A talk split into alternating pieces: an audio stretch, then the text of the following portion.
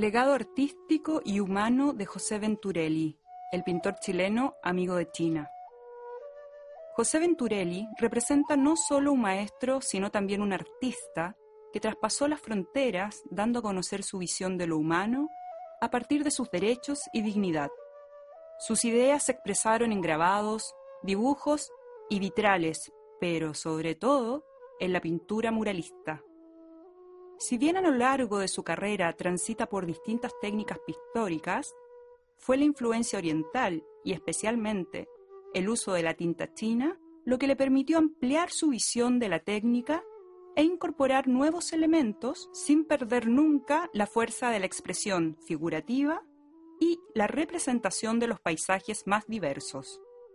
Recordar al pintor chileno José Venturelli a 30 años de su muerte implica volver a la figura de un artista excepcional, profundo conocedor de China, y cuyo legado influyó en las nuevas generaciones de artistas de ese país. Su preparación intelectual lo condujo por diferentes continentes. Más allá de Chile y China, residió en Brasil, México, Cuba y Suiza, países que le permitieron conocer otras realidades y acrecentar su compromiso social y su participación política en un contexto mundial signado por la Guerra Fría. Particularmente en China, fue acogido como un maestro y considerado un embajador para América Latina. Allí se encuentra con un espacio propicio para desarrollar sus múltiples inquietudes de artista e intelectual profundamente visionario, el interés por diversas disciplinas desde su juventud, como la literatura, la biología y el arte, lo situaron como un interlocutor relevante en el proceso de construcción de la República Popular China. José Venturelli nació en Chile en 1924. Desde temprana edad manifestó un fuerte compromiso con el pueblo, especialmente con los trabajadores del campo que vivían en condiciones de pobreza. En sus recorridos por la larga y angosta geografía, con una diversidad de climas y con paisajes de grandes contrastes entre el desierto, las montañas y las tierras agrícolas, se convierte en un vasto conocedor del mundo popular y campesino. Así, sus primeras pinturas comenzaron a reflejar la cordillera de los Andes, los volcanes, la nieve, las araucarias, entrelazadas con los expresivos rostros de los habitantes del país. Si bien estudia en la Escuela de Bellas Artes de la Universidad de Chile, su primer impulso hacia la pintura está marcado por el terremoto de Chillán en el año 1939, catástrofe que dejó a esa ciudad totalmente destruida y con miles de personas fallecidas. En un gesto solidario hacia el pueblo chileno, México regala la construcción de una escuela y fue el propio muralista mexicano, David Chiqueiros, quien pintó en Chillán el mural Muerte al invasor. José Venturelli es su ayudante, una experiencia que le va a permitir conocer el muralismo mexicano de primera fuente. Los lazos construidos entre ambos artistas en esos años, a propósito de ese mural, los acompañaron a lo largo de sus vidas, más allá de las distancias geográficas y de las dificultades para comunicarse en las diferentes etapas de sus trayectorias. El espíritu inquieto de este joven artista lo impulsó a ganarse una beca en Brasil que le permitió perfeccionarse y conocer otras técnicas pictóricas. De allí en adelante su carrera se despliega. En el año 1950 apoya con ilustraciones la publicación clandestina del Canto General de Pablo Neruda. Posteriormente viaja a México para compartir con la Escuela Muralista Mexicana y su amigo David Siqueiros, y en ese país se casa con Delia Barahona. En 1951 ocurre otro momento decisivo en su trayectoria, la invitación que recibe para participar en el Festival Mundial de las Juventudes por la Paz en Berlín, año en el que también nace su hija, a la que ponen por nombre, precisamente, Paz. Los encuentros con los intelectuales que concurren desde distintos continentes serán frecuentes, y ello le permite establecer nuevos lazos con poetas, escultores y pintores. Meses después, asiste al Congreso Mundial de la Paz en Viena y ahí recibe una invitación abierta para visitar la naciente República Popular China. Su llegada a Beijing en 1952 estuvo marcada por su fascinación por la cultura oriental y el nuevo modelo de sociedad que se iniciaba. Fue una invitación puntual que terminó convirtiéndose en una estadía que, con diferentes periodos en el exterior, sumó unos 16 años.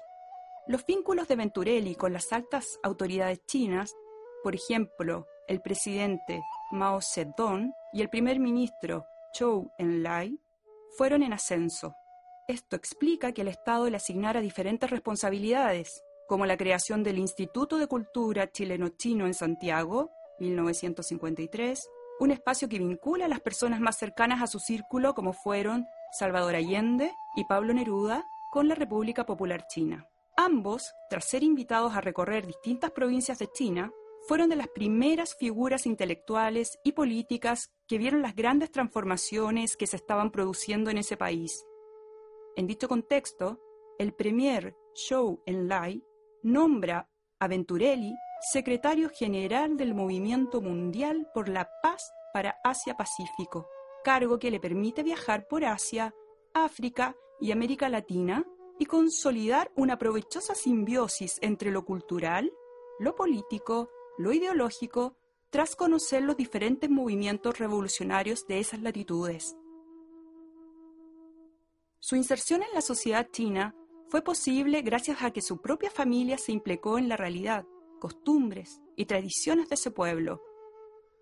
Su mujer, Delia Barahona, establece también estrechas vinculaciones allí, ya que fue la primera mujer en enseñar español en Beijing, en la naciente Escuela para Lenguas Extranjeras. De esa experiencia se guarda testimonio en periódicos de la época. Tal cercanía con China y su intercambio cultural también lo vivió Paz, su hija, quien llegó al país con un año de vida y tuvo como primera lengua el chino, una herramienta que le permitió convivir en un jardín infantil y aprender en la escuela primaria sin estar ajena a sus padres. Gracias a la amistad que Venturelli tuvo con el artista Chi Bai Chi, pudo incorporarse a la Escuela de Bellas Artes de la Universidad de Beijing. Allí formó talleres donde enseñaba a jóvenes nuevas técnicas, como el desnudo, y donde integró la tinta china en sus pinturas. Uno de esos estudiantes jóvenes fue Juan Yun, quien continuó con su legado y hoy es profesor de la Facultad de Grabado de CAFA, la prestigiosa Academia China de Bellas Artes. Además, él fue uno de los expositores en la muestra pictórica Masters of Latin America, José Venturelli, exhibida en el año 2016 en los museos de Beijing, Nanjing y Shanghái, auspiciado por las autoridades estatales. Esto nos demuestra el aprecio por su pintura, en tanto figura relevante de los primeros años de la República Popular China, que trazó un temprano recorrido en las relaciones entre China y Chile, que se consolidaron con el gesto emblemático de la firma de relaciones diplomáticas en 1970.